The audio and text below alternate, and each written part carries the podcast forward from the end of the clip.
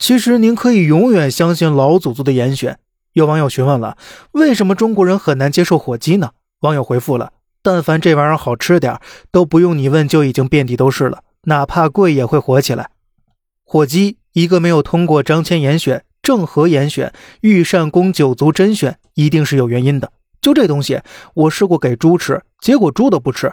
然后我丢去喂鸭子，鸭子吃了几口也不吃了。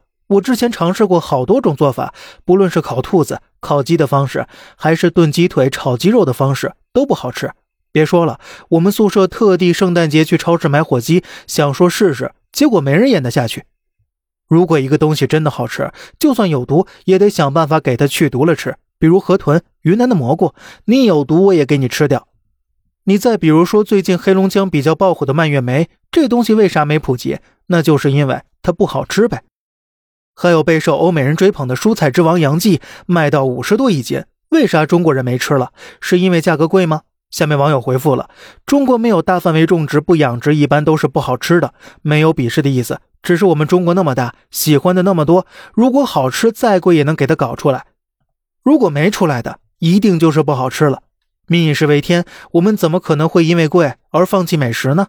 可以想象，连峭壁上的燕窝都抠下来给皇帝带回来吃了，这地里种的不带给皇帝，那肯定是有原因的。有网友是这么评价杨记的，他说呀，一想到吃这么一顿，我要拎一麻袋的湿垃圾下楼去丢，瞬间感觉两块钱一个都太贵了。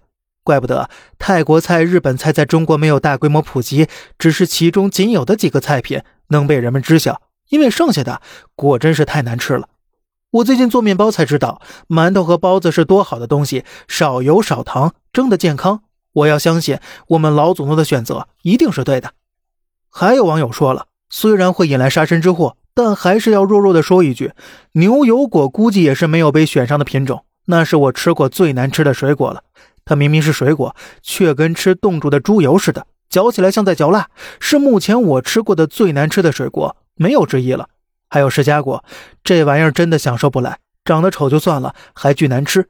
很小的时候，妈妈就告诉我了：你最平常见到吃到最便宜的水果，肯定是最好吃又有营养的。所以千万不要随便质疑老祖宗的眼光啊！